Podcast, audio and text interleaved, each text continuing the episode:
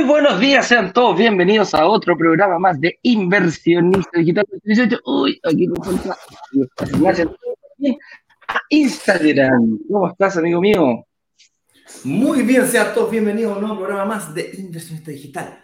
Nos juntamos aquí a conversar sobre el apasionante mundo de la inversión inmobiliaria, más específicamente a descubrir cómo invertir en departamentos y estos que se nos paguen solos. Cuidado, no es que mágicamente se paguen solos, lo que pasa es que nosotros como inversionistas tenemos que aprender a mover algunas variables para lograr que el arriendo sea mayor a la cuota de un crédito hipotecario, o también conocida como dividendo.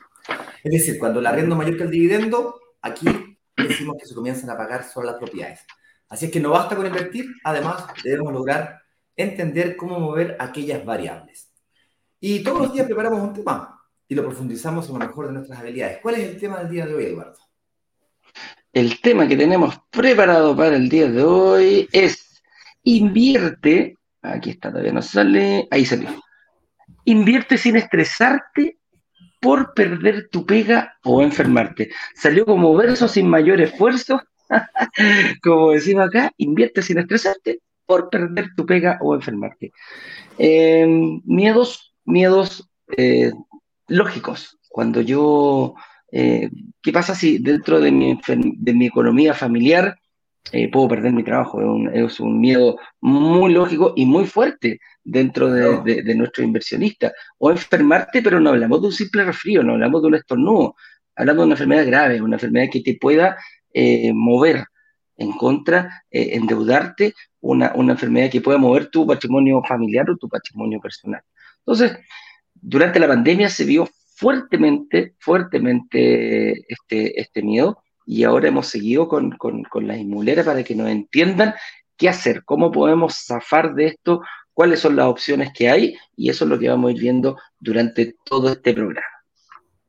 Así es, y si vienes recién llegando o has estado siguiéndonos durante estas últimas semanas, es importante que sepas de que nos encontramos hoy día viernes en el último día de la semana de llamada Desafíos de la Inversión Inmobiliaria. Es una semana de workshop, work de trabajo. Esta semana teórica, trabajamos mucha teoría y la próxima semana nos preparamos para tomar acción ante una oportunidad de inversión. Tomar acción quiere decir aprovecharnos de una oportunidad de inversión usando la fuerza de la comunidad.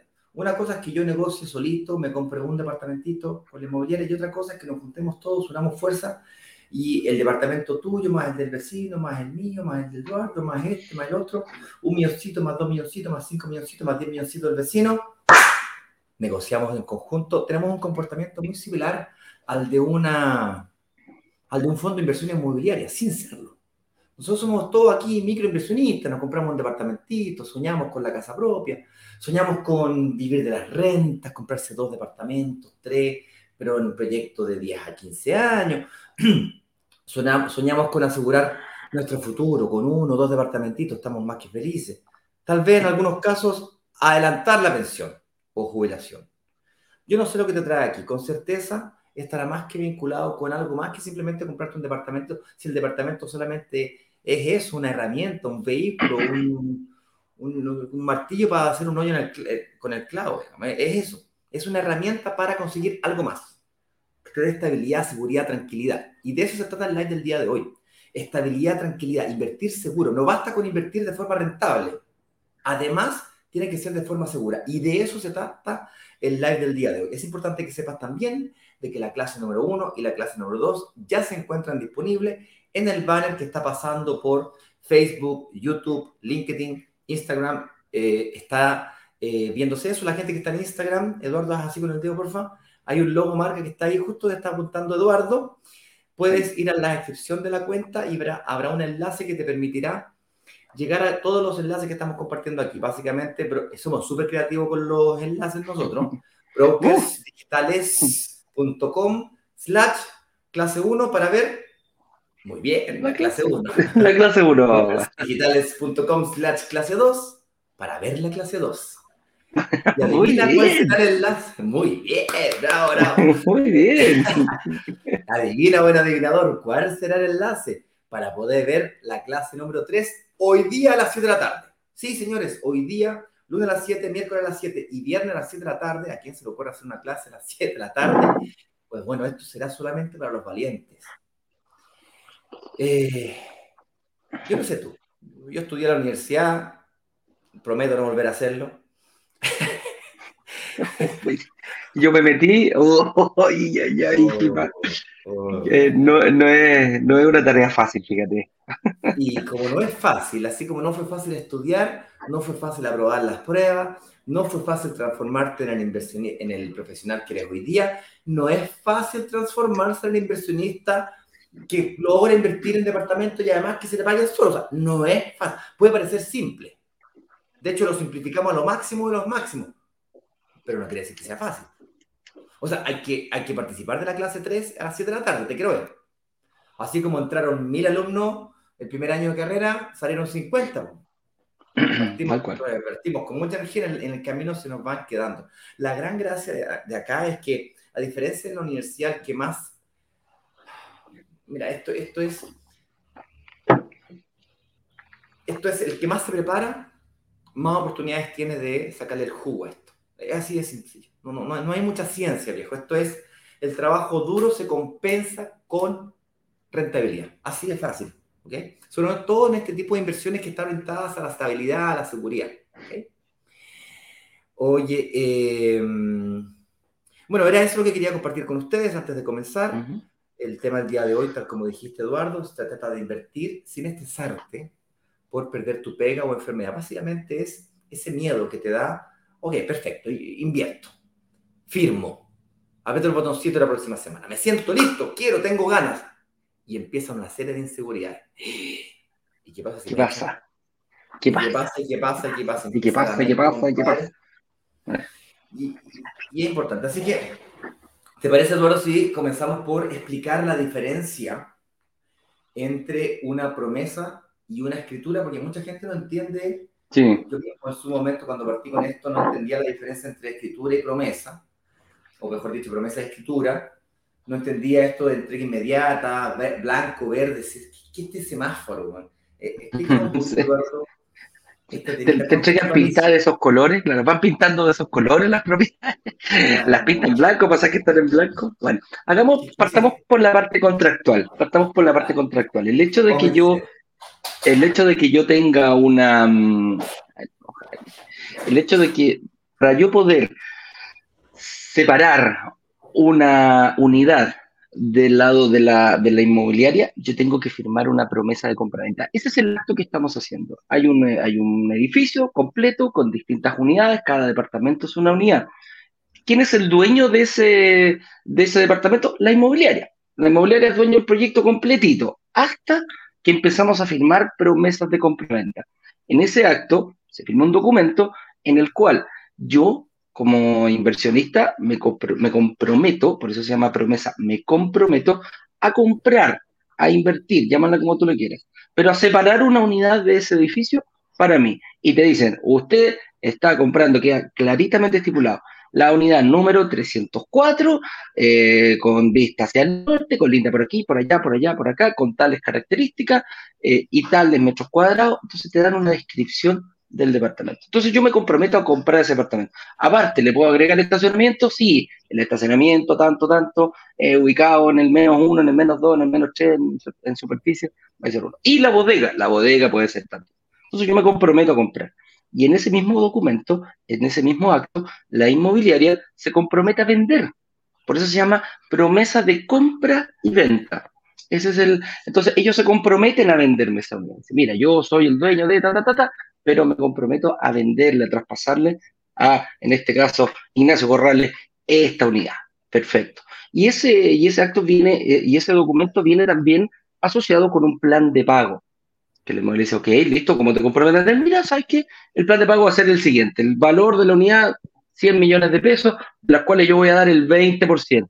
Y ese 20% me comprometo a pagarlo pum, pum, pum, pum, pum, de esta forma. Con ahorro, sin ahorro, 40 cuotas, 50 cuotas, todo dependiendo de los planes de pago que ofrezca, en este caso, la inmobiliaria. Entonces tenemos un documento donde se estipula quién es el dueño eh, actual, a quién se le va a traspasar y qué es lo que tiene que cumplir la persona. Entonces ahí tenemos un acto de la promesa compra-venta. ¿Cuándo se firma eso? Puedes estar firmando, mm, si, hace, si clica el día, el día martes, el día miércoles, el día jueves, ya podrías estar firmando una promesa compra-venta. Estás separando una unidad de un edificio para ti. A eso podríamos como dejarlo eh, clarito. No sé si quería agregar algo más, Ignacio, o continúo con la escritura.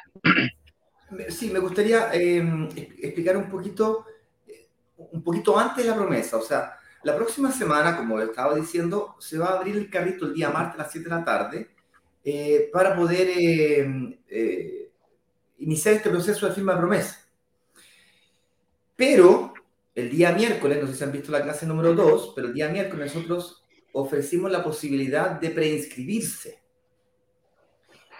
Y esa prescripción te permite tener acceso a toda la información del lanzamiento de la próxima semana antes que el resto. Para ser más específico, 24 horas antes. Es decir, si el lanzamiento oficial es el día martes a las 7 de la tarde, el lunes a las 7 de la tarde tú podrías ver toda la información, inclusive podrías reservar durante esas primeras 24 horas. Es decir, si todo el mundo va a tener 24 horas para reservar o para tomar acción, tú vas a tener 48 horas. ¿Cachaste?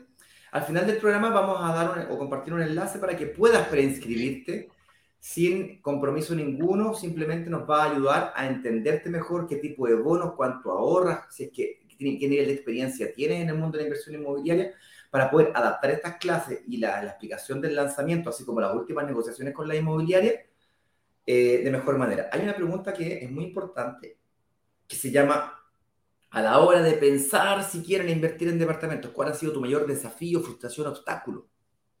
Por favor, ser lo más detallista y específico que puedas responder esa pregunta, porque de ahí nos nutrimos nosotros para con ideas de bonos, ideas de, de, descuentos, ideas de, beneficios. Eh, de negociación. Claro, de, de negociación descubrimos mitos, leyendas, eh, miedos que tú puedas tener. Todas estas cosas no se nos ocurrieron a nosotros alguna vez alguien las preguntó, alguna vez alguien las comentó en, en ese chat, ¿ok? Se hace por WhatsApp, es extremadamente sencillo, les muestro al final del programa cómo hacerlo. Es gratis, no te compromete nada, excepto, excepto contigo mismo.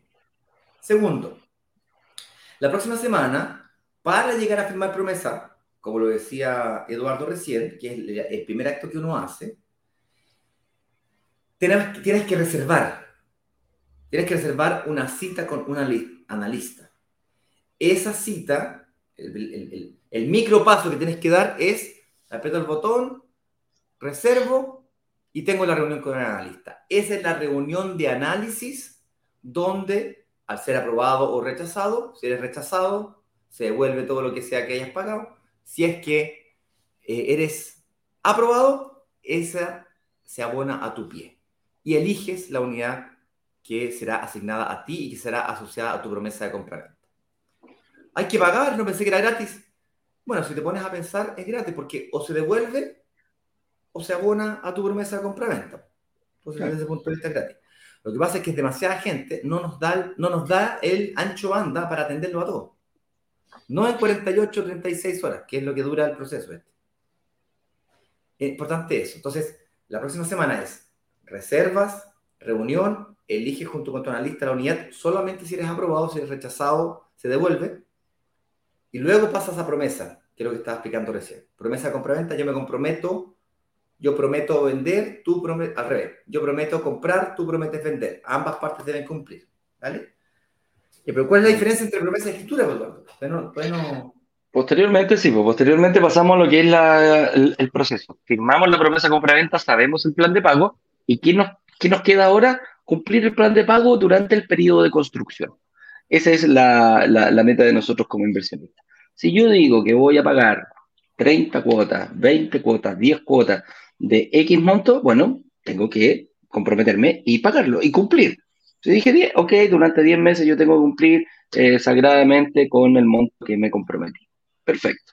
Pero eso tiene un límite de tiempo. ¿Y cuál es el límite de tiempo? La entrega del departamento. Durante, nosotros, ¿te acuerdas que siempre hablamos acá de vestirnos de novio? Bueno, durante el periodo de construcción, mientras estamos pagando esas cuotitas, nos empezamos a vestir de novio o de novia. Nos preparamos en el gimnasio, vamos al sastre una vez, una vez cada dos meses, tres meses, cuatro meses. Durante ese tiempo, para la gente diga que, por ejemplo, nos queremos ir al sastre, tú puedes pedir reuniones de análisis para decir, oye, mira, ¿sabes qué? Eh, no sé, cambió mi forma de, eh, por ejemplo, me ascendieron, estoy ganando más dinero, ¿qué hago? ¿Puedo dar quizás más dinero? o quizás puedo ir por otro, por otro departamento. ¿Qué hago? Junto plata y la entrego. ¿Para qué? Para el momento de la escrituración. El momento de la escrituración es otro, eh, son otros documentos que se firman donde ya se hace realidad. Disculpe interrumpirte, Eduardo, pasa que hay, un concepto importante que no está quedando claro, suficientemente claro, y, es que eh, hablas, hablas, ¿no es cierto?, de, prepararse para vestirse novio, pero ¿qué significa prepararse? ¿Prepararse para qué? Y aquí hay una, un error muy grave que comete la mayoría de los inversionistas, que es que creen, la mayoría de los inversionistas cree que tienes que sacar un crédito hipotecario al momento de la promesa. Ah, el crédito hipotecario se saca al momento de la escritura. Entonces, por favor, explícanos esa, esa diferencia, por favor. Sí, sí. El crédito hipotecario, pues, como decía, durante el proceso de, de, que hayas comprometido durante el proceso de construcción, eh, nosotros vamos a ir pagando el pie, pero nos vamos a preparar para sacar el crédito hipotecario. No es necesario sacar el crédito hipotecario al momento de la promesa. ¿Cuándo se saca? Cuando ya se va a escriturar. ¿Y qué tiene que pasar para que escriture? La inmobiliaria, por su lado, tiene que terminar el proyecto completo y tiene que tener todos los permisos correspondientes para que ese edificio sea habitable. Una cosa es que yo lo construya y la otra es que sea habitable. Permitir que la gente ingrese a ese edificio tiene que cumplir con requisitos que la municipalidad es la que fiscaliza que todas las condiciones estén. Se le llama la famosa RF, la recepción final. Ese es el documento que tiene que tener la inmobiliaria. La inmobiliaria empieza a hacer este documento, mira, unos dos o tres meses antes de prácticamente ya tener todo listo, listo, listo. Empiezan visitas periódicas de los inspectores al, edificio, por lo cual dice, oye, mira, ¿sabes qué? Hay un problema, eso no corresponde con el plano o quizás está mal hecho, señor, arréglelo. Perfecto. Oiga, se le olvidó construir una rampa para sillas de ruedas. Perdón, lo hago inmediatamente y lo tienen que salir a agregar.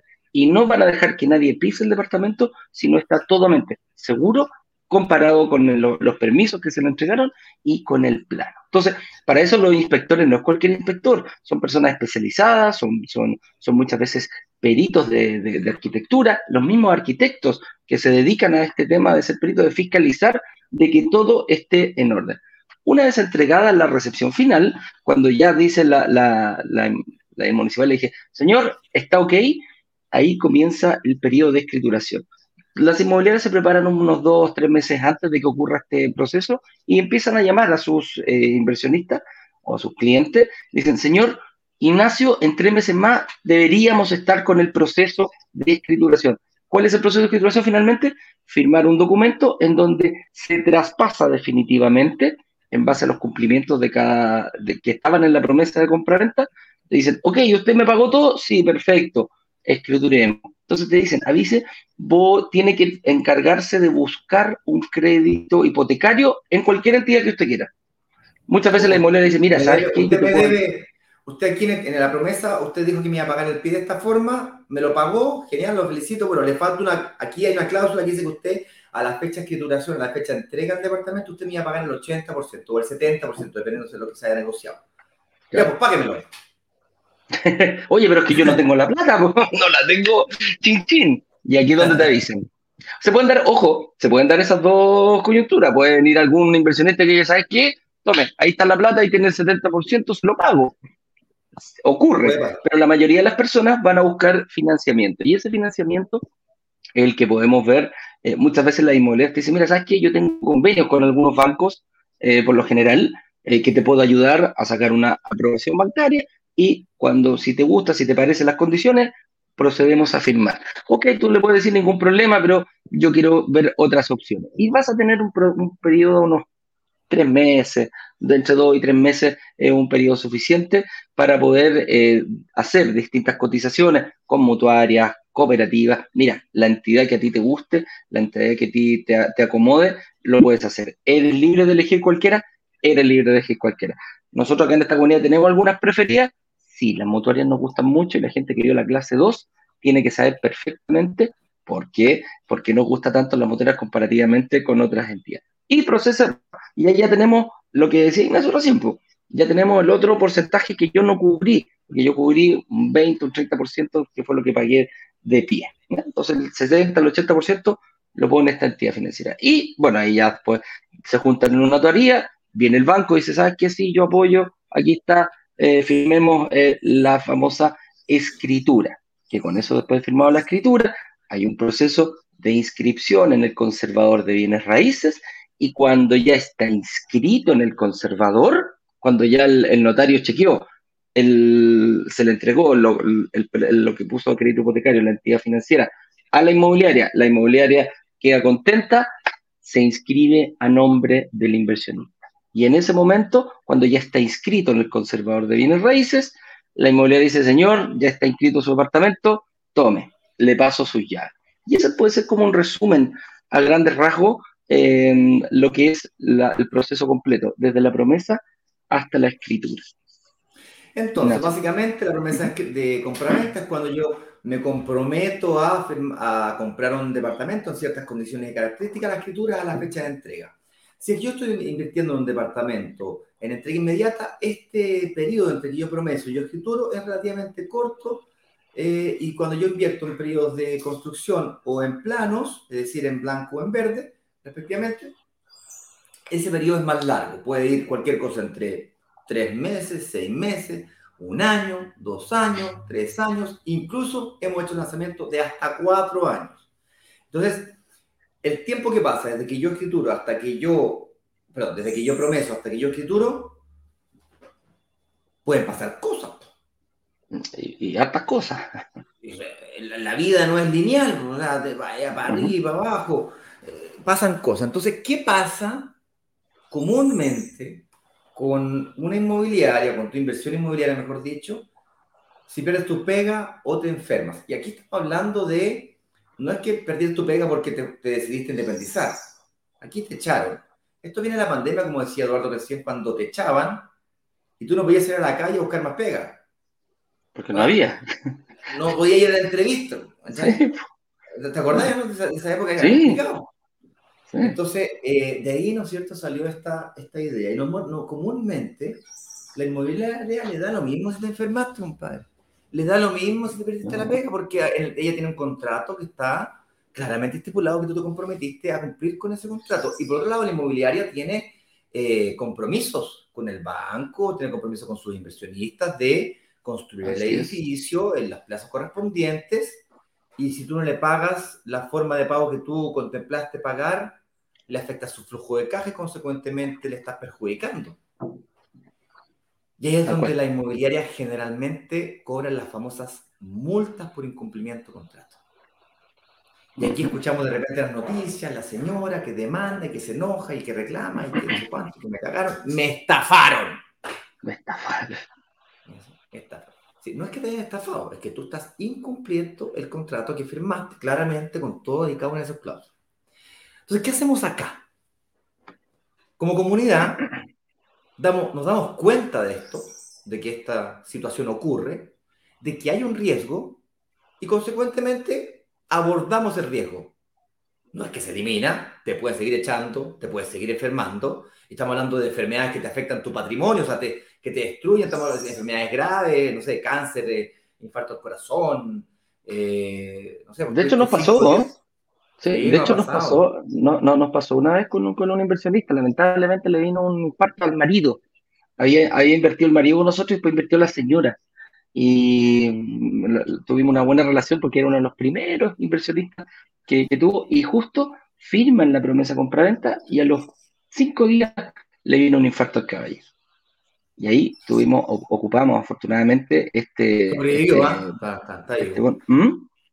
¿Qué Sí, vivo. Afortunadamente, afortunadamente se recuperó, pero ¿cuál fue el problema? Cuatro, cinco, seis días en, la clínica te afecta fuertemente el, flujo eh, familiar. Entonces, por eso ahí se ocupó esta, este bono que, que habíamos sacado.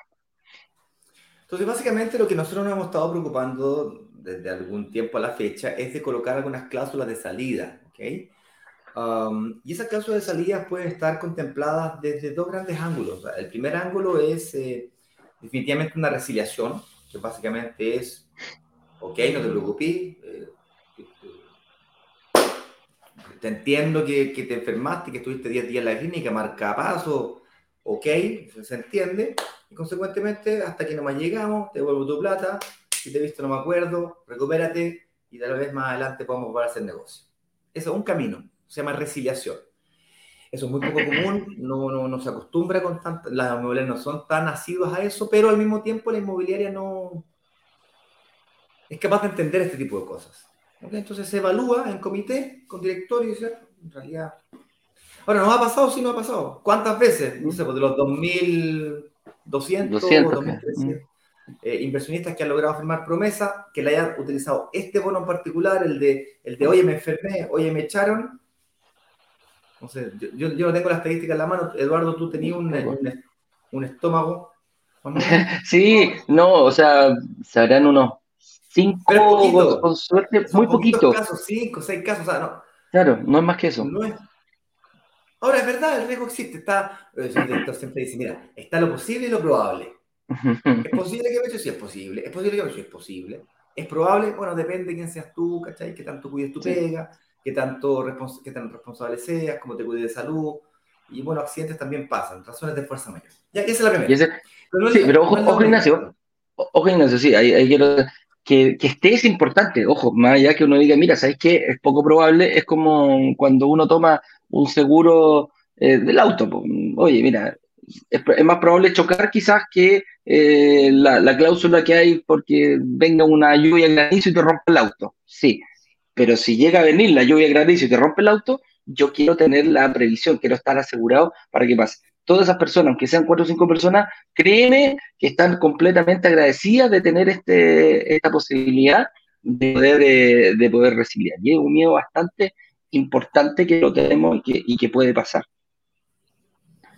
Ahora, hay otras cosas que pueden ocurrir. Por ejemplo, te puede pasar desde que, las, desde que tú firmaste promesa compra-venta hasta que te escrituraste, te vestiste de novio, pero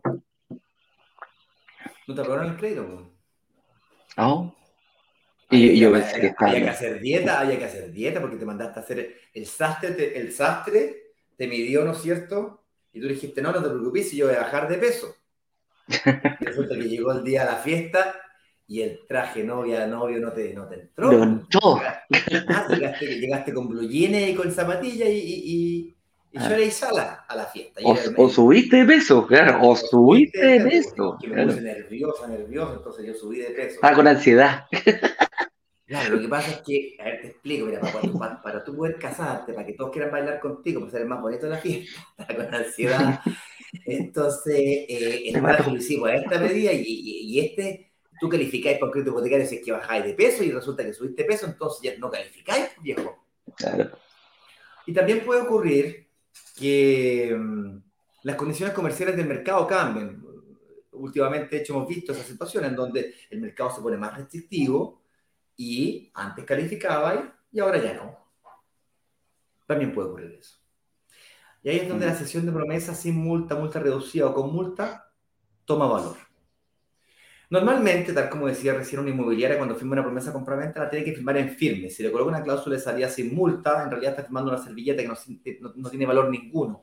El banco que le presta el crédito eh, de construcción, de construcción le puede decir, ya, pero tenéis 30 promesas firmadas todas, todas sin multa. Esto no vale nada, es como que no tengáis nada, o sea, da lo mismo. Entonces, es riesgoso para la inmobiliaria nosotros ahí como comunidad tenemos un rol que jugar. Si bien es cierto, la sesión de promesas sin multa existe en el mercado, nosotros la implementamos y la noticia es que para la próxima semana estará esta, esta sesión de promesas sin multa también. Es importante destacar que esta sesión de promesas sin multa tiene una condición y la condición es de que tú encuentres a ese próximo inversionista, que tú encuentres al cedente. No yo, no la inmobiliaria, no Eduardo, no brokers digitales, no tu asesor, no tu analista. Tú como inversionista estás firmando la promesa y tú tienes que hacerte cargo de encontrar ese inversionista. Ahora, con eso dicho, tú eres parte de una comunidad, aquí hay mucho inversionista que quiere comprar o aprovecharse oportunidades, por ejemplo, de comprarse hoy día al precio de hace dos años atrás. Ustedes están, eh, no sé si coinciden conmigo que los precios de hoy día, 2022, estamos el 9, de septiembre del 2022, de las propiedades, de este tipo de propiedades de inversión, son más caras, precios más altos, ¿Ha subido el precio o ha bajado el precio en los últimos dos años? Yo creo que la mayoría que está acá va a pensar junto conmigo que, o va a estar coincidente, de hecho más se lo puedo demostrar, pero para no entrar a pelear, la mayoría sabe que los precios han subido. En Santiago Centro, Estación Central, eh, el norte de la cisterna, frontera con San Miguel, la Florida, todo, eh, eh, Futura Línea, todo ha subido. El costo de la vida sube, sube otra vez, decía Juan Ligierra, y los departamentos han subido más todavía. Ah. Es como que le han puesto esteroides a usted. Han subido. Y mucho.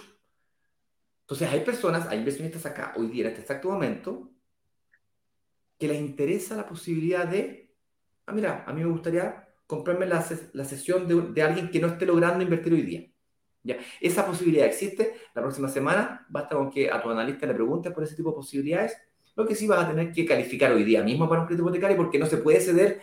Es la sesión de la sesión de la sesión. O sea, no es que yo se lo paso a Eduardo, Eduardo a Matías, Matías a Juan, Juan a Diego, Diego a Pedro. No. Si no es chiste. Esto, esto no, no es. No es el juego del saltito de la rana. Una vez no. Entonces, el cedente tiene que necesariamente calificar. Por eso que la sesión de promesa solamente se puede hacer al momento de la escritura. No es que en la mitad del periodo, ay, no, en la mitad. A lo mejor una inmobiliaria o a lo mejor conversando se puede llegar a algún tipo de acuerdo de fuerza mayor, como por ejemplo que pierdas la pega o te enfermes. Pero la sesión de promesa porque no me dan el crédito hipotecario o no me dan el crédito hipotecario, ah, lo que pasa es que me gasté la plata. Ah, no, viejo me compré un auto, me, he pedido un, crédito consumo. Lo que pasa es que tenía 50, tenía 50 millones de pesos y lo, lo, metí en criptomonedas y lo perdí. No. Eh, mucho cuidado con esta sesión de promesa, eh, con creer que es, chip libre. Esto aprieta un botón de pánico y, y, por cierto, cuidado también, última cosa. Lo voy a decir más adelante. Esa última cosa lo voy a decir más adelante. Dale, eh, queda un punto que quería tocar sobre el anterior, Ignacio, sobre perder la pega. Y aquí hay un punto bien específico que me ha pasado eh, mucho. Perder la pega, como sea, como lo dijo Ignacio, eh, rápidamente es que te echen, pero no que renuncie. No es que, no, es que diga, ah, ¿sabes qué? No se me ocurre renunciar porque no, estoy, cansado. ¿Ah? me quiero tomar un año sabático y renunciaste y dijiste, oye, no puedo seguir pagando esto. No. El, objetivo es que el, objetivo es cuidar imprevistos y renunciar, por más que se te va a pedir el, motivo, el finiquito, y que fuiste a la, a, la, a cobrar tu seguro de desempleo y todo aquello, pero oye, decir, no sabes que yo eh, terminé de trabajar, eh, tenía un contrato a plazo fijo y terminó, pues. Tampoco es que te despidan. Eh, los, contratos a plazo fijo se van renovando, si que lo haces bien y que lo haces mal. entonces, aquí, ojo, el, término de contrato es por un imprevisto, ¿ya? Porque te echaron por necesidades de la empresa, eh, vaya a ser uno. Es cuando uno llega el día viernes y le dicen, Eduardo, tengo, acércate, tengo una reunión, tengo algo que conversar contigo. Ah, hasta aquí no has llegado. Eh, al final de la reunión, oye, al final de la reunión, señor director, quiere hablar contigo, Eduardo. ¡Oh! ¿Me va a subir el sueldo o no? Eduardo, señor director, quiere hablar contigo. Claro, oh, ahí cuando uno empieza a tiritar. ¿eh? ¿No me, va a subir el sueldo? No, la verdad es que hasta aquí no va a llegar. Y eso es imprevisto, es lo que hay que cubrir. ¿eh? decidir, ¿sabes qué? Yo trabajo hasta el 30 de, de septiembre porque después me voy a independizar tampoco es una, tampoco es una, es un motivo, una causal, para que quede bien claro. Lo he visto, oye, no, pero es que me, ha pasado. Y lamentablemente dije, oye, hijo, esto es para cuando te despiden, no para cuando se termina el contrato de plazo fijo, no para cuando tú renuncias, no cuando quieres invertir, eh, perdón, cuando quieres independizarte. Hay un montón de factores. Para eso hay, hay otras cosas, pero este beneficio se ocupa única y exclusivamente cuando eres despedido eh, ¿cómo podría decir? Eh, imprevistamente. Ese es, el, ese es el objetivo que eh, no había quedado tan claro. Avancemos, Ignacio. ¿Cuál es el mayor beneficio de contar con esta sesión de promesas sin multa o la posibilidad de resiliación ante eventuales enfermedades graves o despidos? Bueno, principalmente me gustaría tocar tres puntos acá. Bien. El primero es y principal de todo esto es bajar las barreras de entrada, bajar esa ansiedad, bajarla. Uh, ¡Ay, qué tranquilidad me da! Ahora, ahora me atrevo. ¿A dónde, dónde se reserva? Porque ya, ya con esto ya, ya. Es el primer objetivo. Tranquilidad, paz. Hacer de nuestras inversiones más seguras. No basta con que sea más rentable. Además, tienen que ser más seguras. Por ejemplo, con esto. Yo no te puedo explicar la tranquilidad que me da colocar la cabeza en la almohada. ¡Ay, qué tranquilidad! si me pasa cualquier cosa, viejo, mi familia queda asegurada.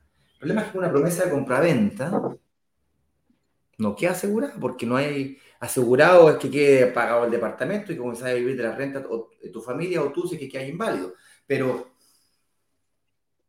eh, eso no, ocurre hasta la, hasta la escritura.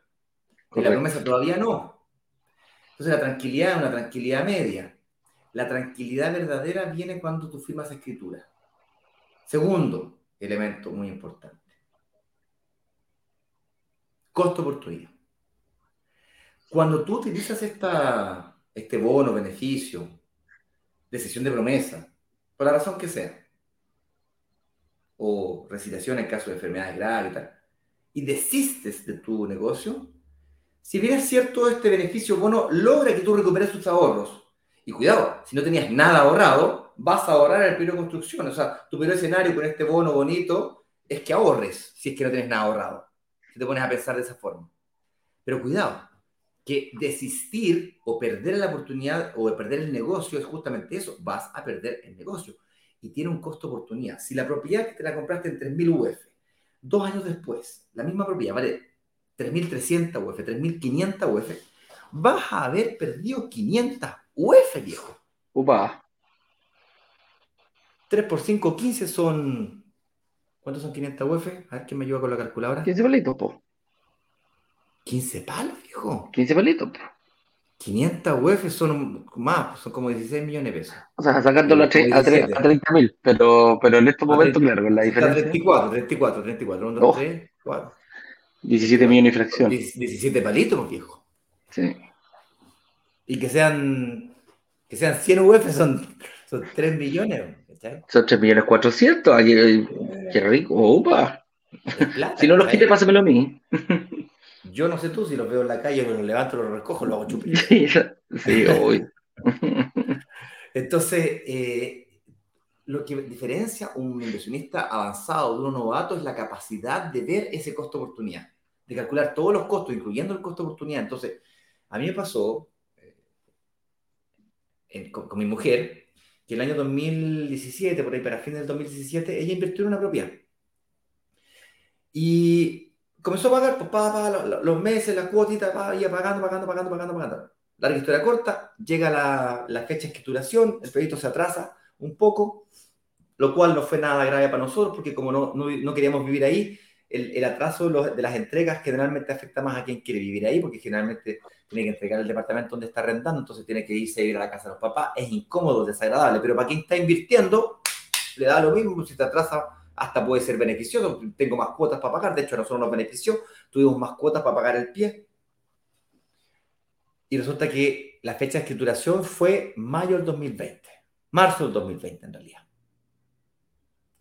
Y en marzo del 2020, mayo del 2020, yo no sé si te acuerdas, pero estábamos encerrados en pandemia. Se acababa el mundo, viejo, se acababa, el mundo se estaba quemando y por lo tanto... No vamos a salir más. Estaban todos en la casa, no se aprobaba un crédito hipotecario, pero ni de, nada. No. Y estuvimos marzo, abril, mayo. Mayo. No nos aprobaban, no nos aprobaban, no. Y la inmobiliaria viejo, pero cobrando, ya po, ya po, ya po, ya po, ya po, ya po. Y me empezó a ofrecer sesión de promesa. Tengo un comprador para tu, para tu propiedad. Yo no tenía la cláusula de salida. Yo, yo no la tenía, que es el siguiente punto. Yo no tenía cláusula de salida. Pero la inmobiliaria, con tal de cerrar el negocio, tenía otro inversionista que estaba dispuesto a comprarme mi propiedad. Claro, yo le había comprado hace dos años atrás, tenía una diferencia de 500 UF. Eran como 14 millones de pesos en la época. Un poquito menos de 500 UF, eran como 450 UF. Era una brutalidad. Y había pasado año y medio, dos años habían pasado. ¿Sí? Entonces yo hablé, hice el cálculo con la calculadora esa de panadería, viejo. 2 más 2, 6, dije yo. Oh, oh, no puede ser. Yo esos 14 millones de pesos no los pienso perder No por los pierdo. ningún motivo, pero No, no, pero no lo pierdo ni que me paguen. Entonces, eh, nos pusimos Montado a en el macho. en el macho. Eh, por cierto, habíamos cometido un pequeño error. Yo en la época recomendaba eh, preparar- prepararse para pagar un, un 15% de pie, porque pasar del 15 al aumentar un 5% más no es tan difícil. Sacáis, le pegáis un manotazo a la tarjeta de crédito y, y Ah. pasa, ¿cachai? Ah, usáis la línea de crédito dos, tres, dos, tres meses y, y- y sobre- sobrevivís, ¿cachai? Eh, pero pasar del 10% al 20% era complicado, o es complicado. Nos pasó que finalmente logramos que una mutuaria nos aprobara, pero al 65%. Es decir, tenemos que pasar del, 80 del 15% pie al 35% pie. Opa. Yo estaba juntando plata para mis inversiones, tuve que pasarle esa plata a mi mujer y hablamos con la inmobiliaria si nos podía hacer- esa promoción de 18 cuotas sin intereses. Negociaron con Transbank, hicieron la promoción porque ese problema que teníamos nosotros lo teníamos con varias personas más. Larga historia corta, sacamos la, la PLOP, la PLIP, la, la a veces sí, la a veces no.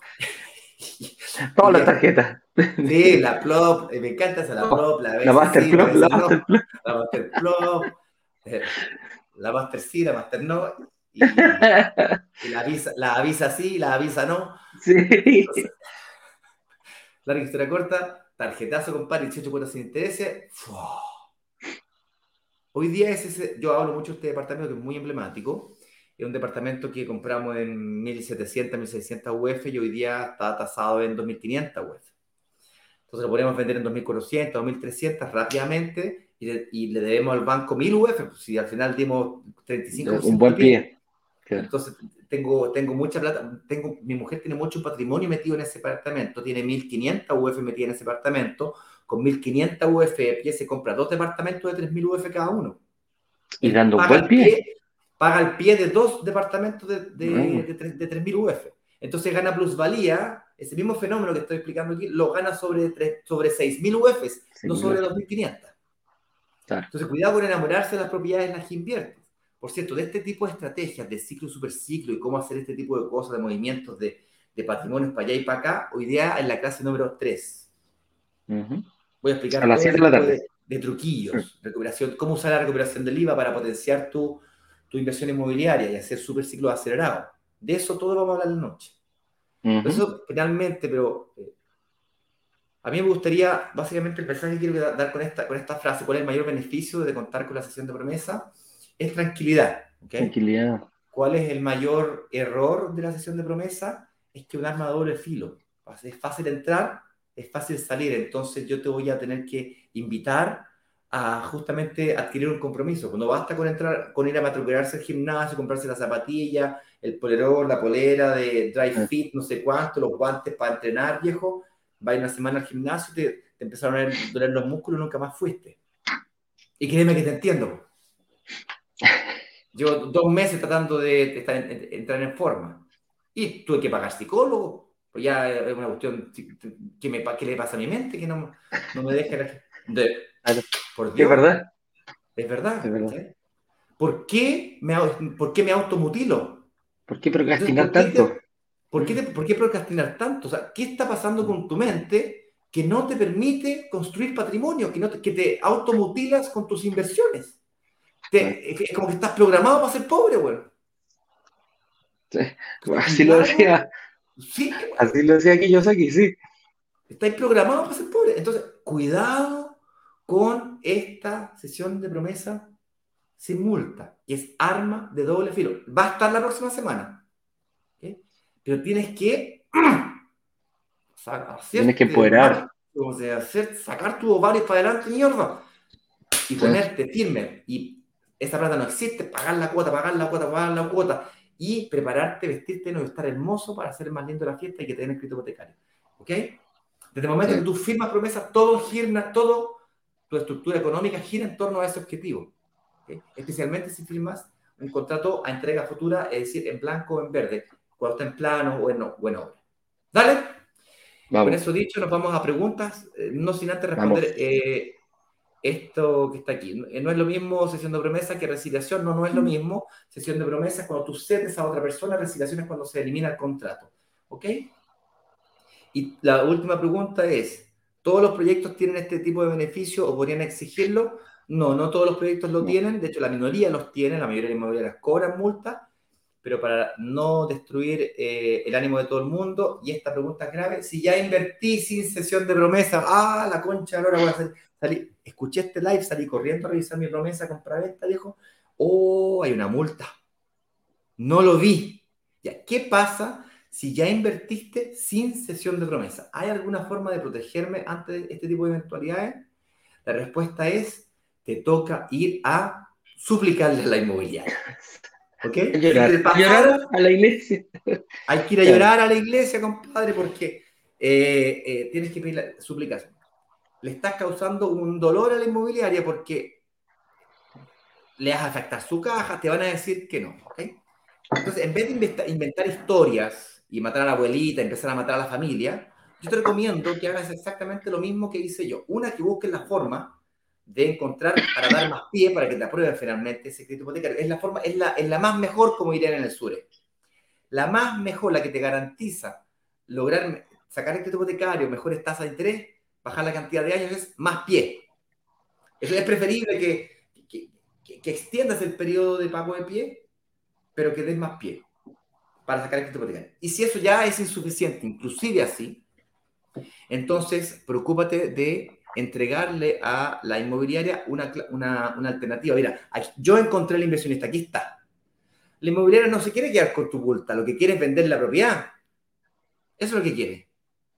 Entonces, si tú representas la solución de un inversionista, familiar o no familiar, que se quiera, que realmente califica, que se quiera quedar con tu propiedad, para que tú puedas recuperar tus ahorros, es generalmente las inmobiliarias flexibilizan, porque no les interesa quedarse con tu multa, les interesa vender la propiedad. ¿Ok? Siempre, por supuesto, está el bandido, ¿cachai? El gerente bandido, el, eh, por cierto, cuando las inmobiliarias firman promesas con un corredor de propiedades, le pagan comisiones, a nosotros nos pagan comisiones. Lo que pasa es que nosotros negociamos que si es que se cae, si es que se resilia, esa comisión hay que devolverla. Y nos creen la inmobiliaria y consecuentemente tenemos contratos que nos obligan a hacer ese tipo de cosas. Entonces, eh, flexibilizamos las condiciones para que la comunidad pueda tener este tipo de beneficios. Pero normalmente esa inmobiliaria ya le pagó comisiones al corredor de propiedades. Por lo tanto, de devolverte la plata, ni hablar. ¿Vale? La forma más elegante de salir de, esa, de ese embrollo es que le encuentres a alguien que quiera invertir por tu negocio, en el caso que ya hayas invertido en otro proyecto, en otra inmobiliaria, con otro broker, con otro corredor, eh, y estés metido en una posición de promesa que tiene multa, la mejor forma de salir es esa. Así es. vamos a preguntas. vamos a preguntas, pues. Vamos a preguntas. Aquí tenemos algunas preguntas de nuestro público, de nuestra people. Carlita Donoso nos dice, ¿y qué pasa si dentro del núcleo familiar no es uno el que perdió el trabajo o se enfermó, porque si la pareja pierde el trabajo o se enferma gravemente, también se pierde la capacidad de pago general. Mira, la pérdida del trabajo, la pérdida del trabajo de tu pareja, habría que verlo, porque recuerda que la persona que firmaste fuiste tú, el que tomó el compromiso fuiste tú, no fue tu pareja. O sea, puedes decir, oye, mi, esposo perdió el trabajo.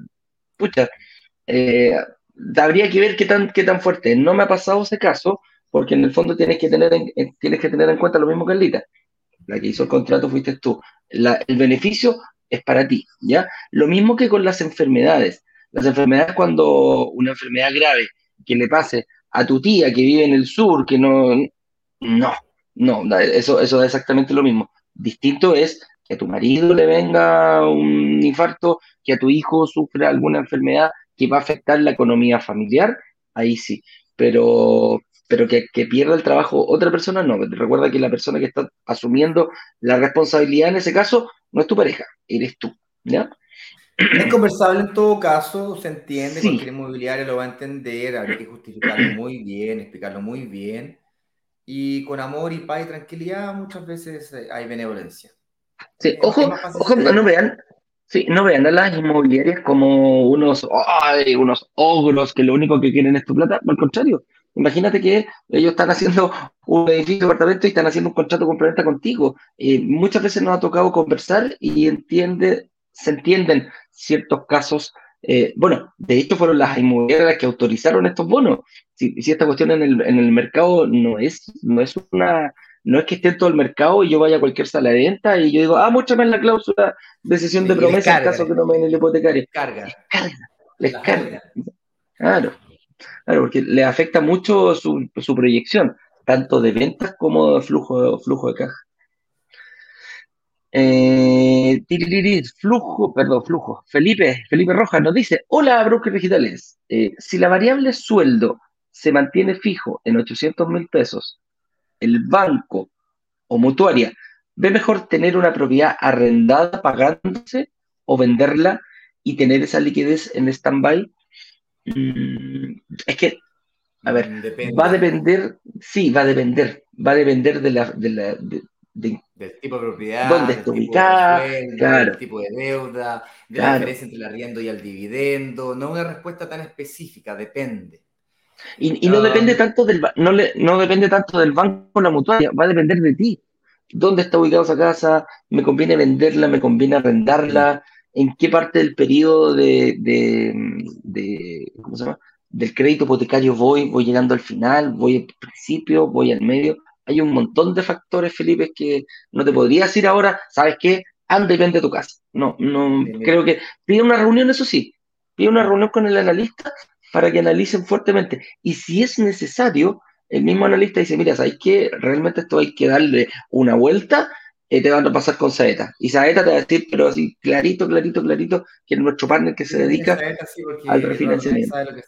Cada vez que digas la palabra Saeta, tienes que explicar quién es Saeta. Sí, Saeta es nuestro partner que se dedica al refinanciamiento hipotecario y al financiamiento de propiedades nuevas.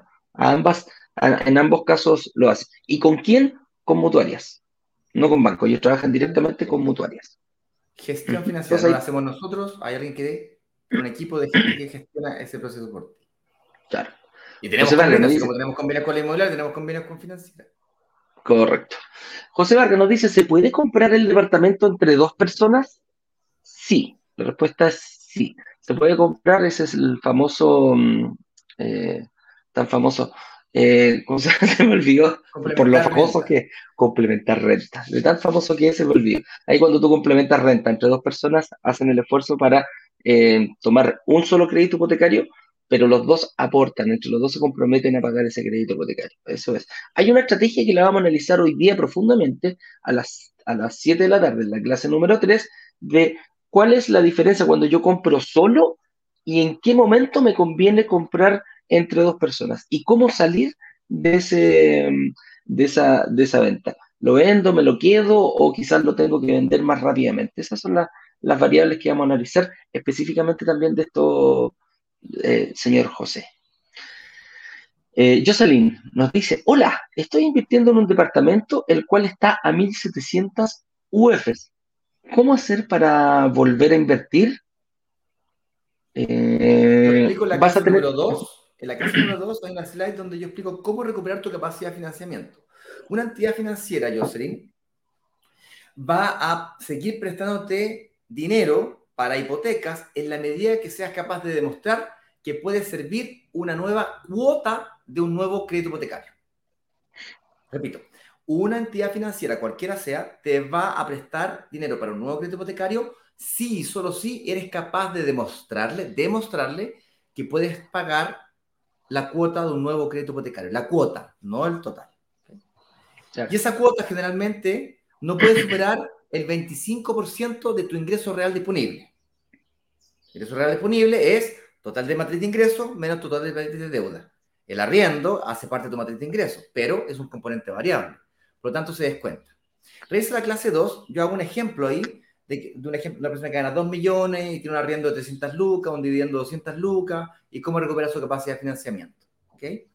Eso te va a ayudar a entender más o menos cómo podrías tú recuperar tu capacidad de inversión. Por cierto, en la noche, la clase número 3, yo voy a explicar cómo recuperar tu capacidad de financiamiento para hacer varios ciclos de inversión, es decir, invertir en uno, en un segundo, en un tercero, en cuarto.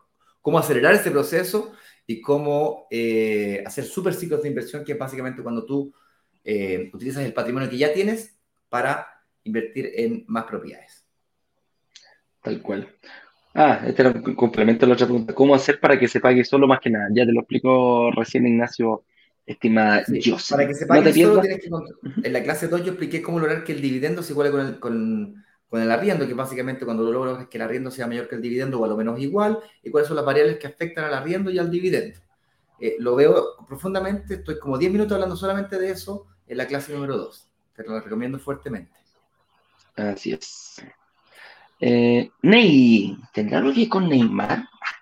Quizás. Dice, si estoy titulado y estoy, si no estoy titulado y estoy trabajando y me cambiaron el contrato a plazo indefinido y me aumentaron el sueldo este último mes, ¿el banco me considerará para el crédito? Sí. ¿Por qué?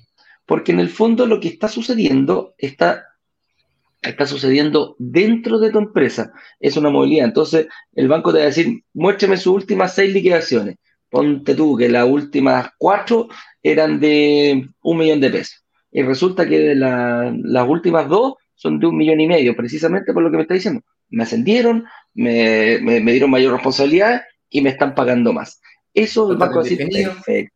Y pasaste a contrato indefinido, le puedes mostrar el contrato, entonces eso te va a pedir el banco decir, oye, ¿por qué pasaste tú? Le dices, mira, ¿sabes qué? Antes era, no sé, pues, era subjefe y ahora soy el jefe.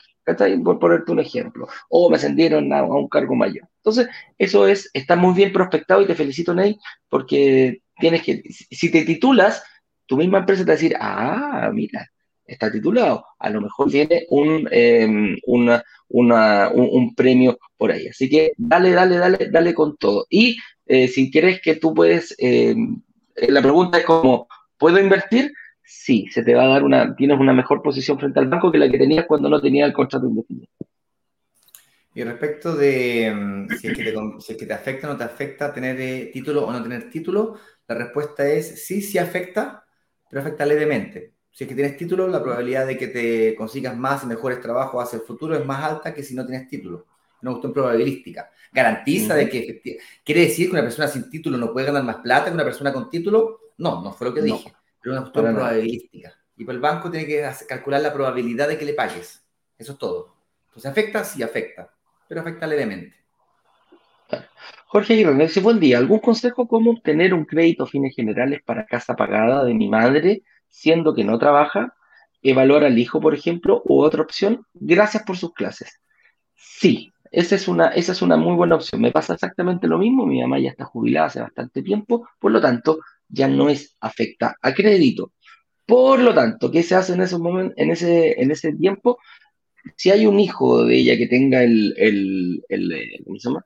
que tenga eh, capacidad crediticia, podrían traspasar ese departamento en nombre del hijo y el hijo pedir un crédito a fines generales. ¿Por qué? Independiente que la aquí hay que tener ojo, no es solamente necesario el requisito de tener una casa pagada para que te den crédito a fines generales.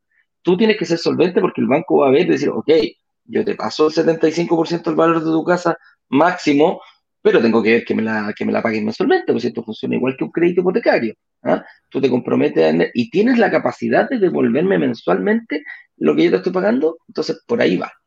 Ignacio. Eh, además de lo que está diciendo Eduardo, es importante considerar de que el crédito te lo van a dar no en función solamente del tamaño del activo que tengas, sino que también de la capacidad que tengas de servir la deuda que estás pidiendo. Por ejemplo, mis padres tienen una casa en, en Quinchamalí, una casa de 30.000 UF, una cuestión así, un elefante gigantesco, no me preguntéis cómo llegaron hasta ahí. Y resulta que si la pasan a mi nombre, a mí no es que me vayan a prestar 30.000 UF a mí, me van a prestar hasta el límite de, la capacidad de la cuota. Es decir, si yo gano 2 millones de pesos, hasta 2 millones me van a prestar. No hasta las 30.000 UF. ¿Me, ¿Me caché? Entonces, ahí es un punto importante. Claro. Así es. Pero, pero se puede, Jorge. Hay, hay estrategias para, hacerlo. José Ignacio Miquel nos dice, ¿qué hago si en la reunión con el analista el analista no aparece? Eh, me avisas a mí y, si me, avisas, me avisas a mí. Me avisas a mí, me avisas a mí, yo me encargo de los analistas. Me avisas a mí y yo hablo con el analista. Me mandas un correo y, lo vemos. Difícil que no aparezca, pero, pero los chicos siempre están ahí dispuestos, de hecho es, es, su pega. Ah, pasa más seguido del otro lado, José, eh, José Ignacio, que, la verdad que la gente... Buena, buena, Eduardo. ¿Mm? ¿Y qué pasa si es que no llegáis tú? y pasa seguido, ojo.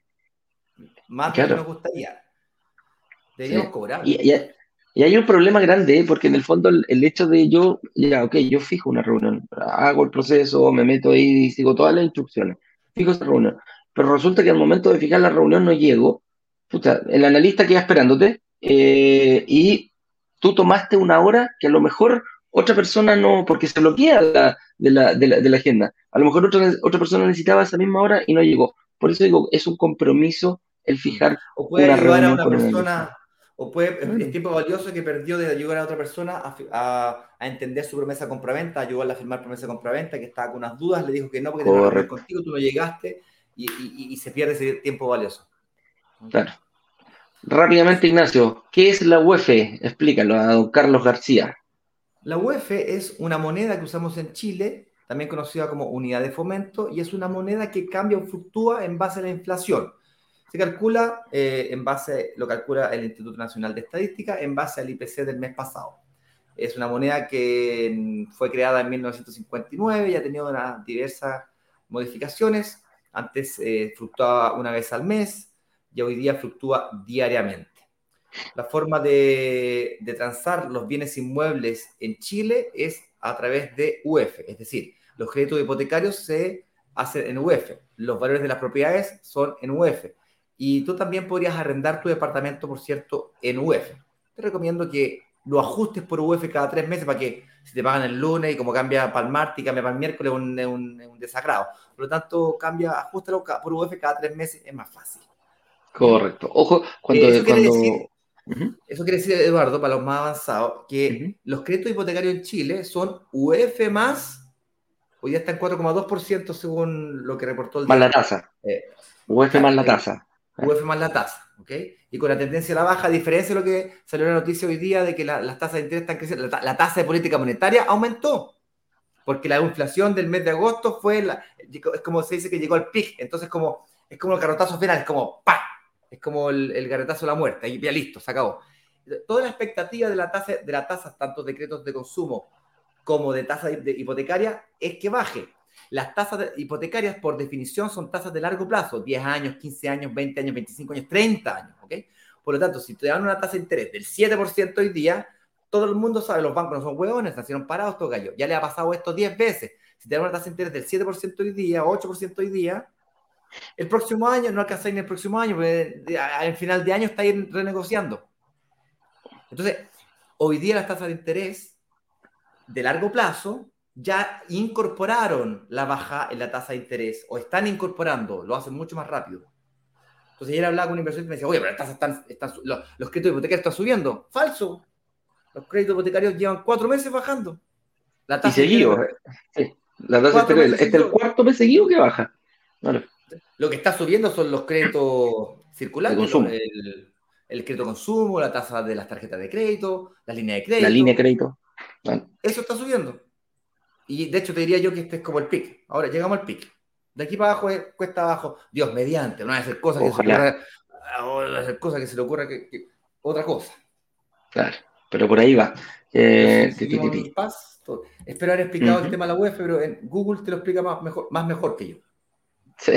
Armando Saturno Centeno. Eh, hola, buenos días. Para hacer la reserva de la propiedad solicitan tener aprobado el crédito hipotecario, aunque la compra sea en 24 meses. Qué buena pregunta, Armando, porque aquí vamos a aclarar un par de dudas importantes. Cuando tú, en, la mayoría de, las eh, inmobiliarias, te solicitan una preaprobación para poder firmar una promesa compra-venta, independiente de la fecha de entrega. Puede ser en 24 meses más pero te van a pedir una preaprobación bancaria hoy día. ¿Cuál es el problema? Yo quizás hoy día no, puedo, no califico. Por A, B o C, o de motivo, o de la A a la Z, podemos tener una cantidad de motivos importantes. Pero acá en Brokers Digitales nosotros negociamos con la inmobiliaria que tengamos la capacidad que nuestros analistas vean a futuro y no te, no, no, no te exijan una preaprobación bancaria. Lo que sí el compromiso es fuertemente a que al momento de la entrega del departamento, al 24, sí tienes que tener las condiciones necesarias para poder obtener el crédito hipotecario. Hoy no, pero mañana sí. ¿Y el objetivo por qué? ¿Por qué nos, enfocamos en eso? Porque hoy en día una preaprobación bancaria por una fecha de entrega de 24 meses pasa a ser una servilleta, un papel confort, porque las aprobaciones de los bancos te dicen duran 30 días. Ah, ya, pues entonces, ¿qué tengo que ir hoy día? Si me dice yo puedo estar mejor para 24 meses, pues. Ah, pero es que usted tiene un crédito de consumo, pues. Claro, sí, pero lo termino a pagar en 12 meses más. No importa, no a firmar. Entonces, de eso nos preocupamos. Oye, tiene que sí, termina, pero después no te puedes endeudar. Ojo, y ahí es donde nos decimos, el tema de la preparación es muy importante eh, por ambos lados, ya no solamente no es unidireccional Oye, hay Oye, Instagram, Eduardo, ¿no? Déjame ver que aquí estoy tapadito. No, no tengo preguntas. ¿Alguien quiere eh, sumarse a nosotros? No, ya, estamos eh, llegando a ya más de una hora ya de programa, así que eh, más que suficiente. Mira, si no existiera la recuperación del IVA, la estrategia de super, super ciclos acelerados no existiría.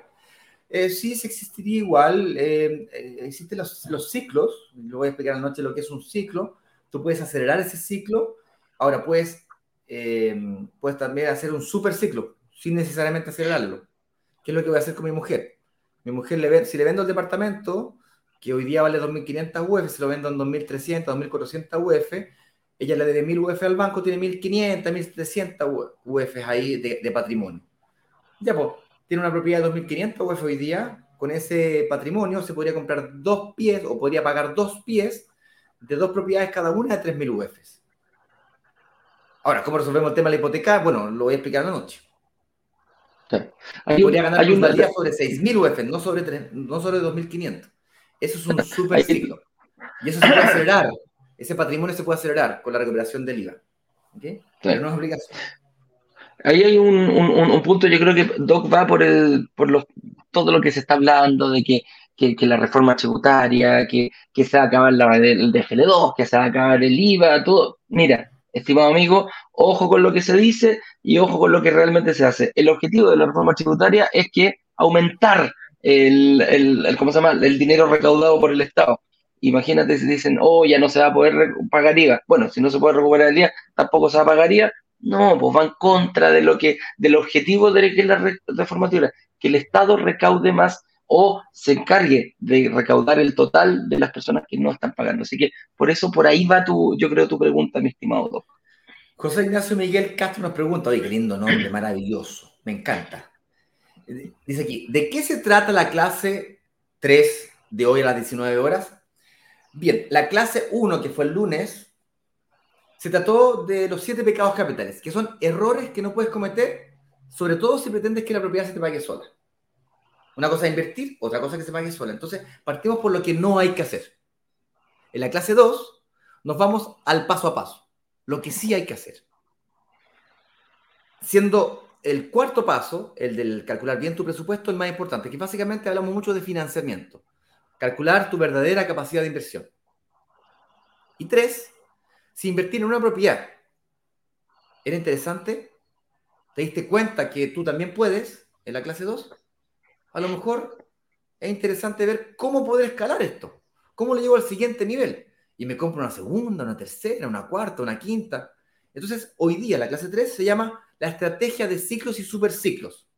Le agregamos un, tercer elemento que es la estrategia de superciclos acelerados, que es como, unas, como esteroide a todo lo anterior. Y de eso se trata entonces la clase del día de hoy, de la estrategia de ciclos y superciclos. ¿Cómo escalar esto? Para ser libre financieramente, un departamento es insuficiente. Y hay gente acá que quiere ser libre financieramente. Si quieres pagar tu casa propia al contado, un departamento puede que sea insuficiente. A lo mejor necesitas dos o tres. En 10 años me refiero.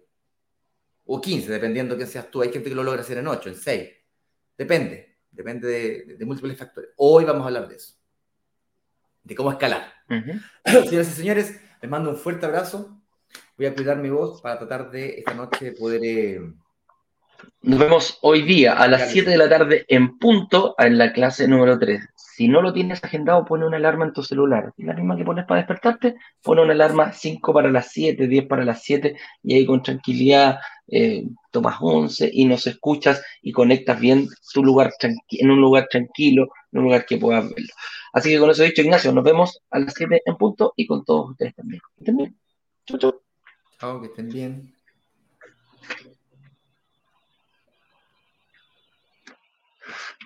Vender los 144 departamentos de un edificio en apenas dos días. Una sola startup logró vender 144 departamentos. 144 departamentos. 144 departamentos en apenas dos días. Y muy bien lo saben los miembros de Brokers Digitales, quienes gracias a una comunidad de inversionistas vendieron 144 departamentos de un edificio en solo horas. La comunidad tiene el poder de negociación, igual que un gran fondo de inversiones que es capaz de comprar y negociar consecuentemente un edificio completo. Cuando se abre la, opción de reservar, en cuestión de 48 horas, 24 horas, todos los, todos los departamentos del edificio son reservados.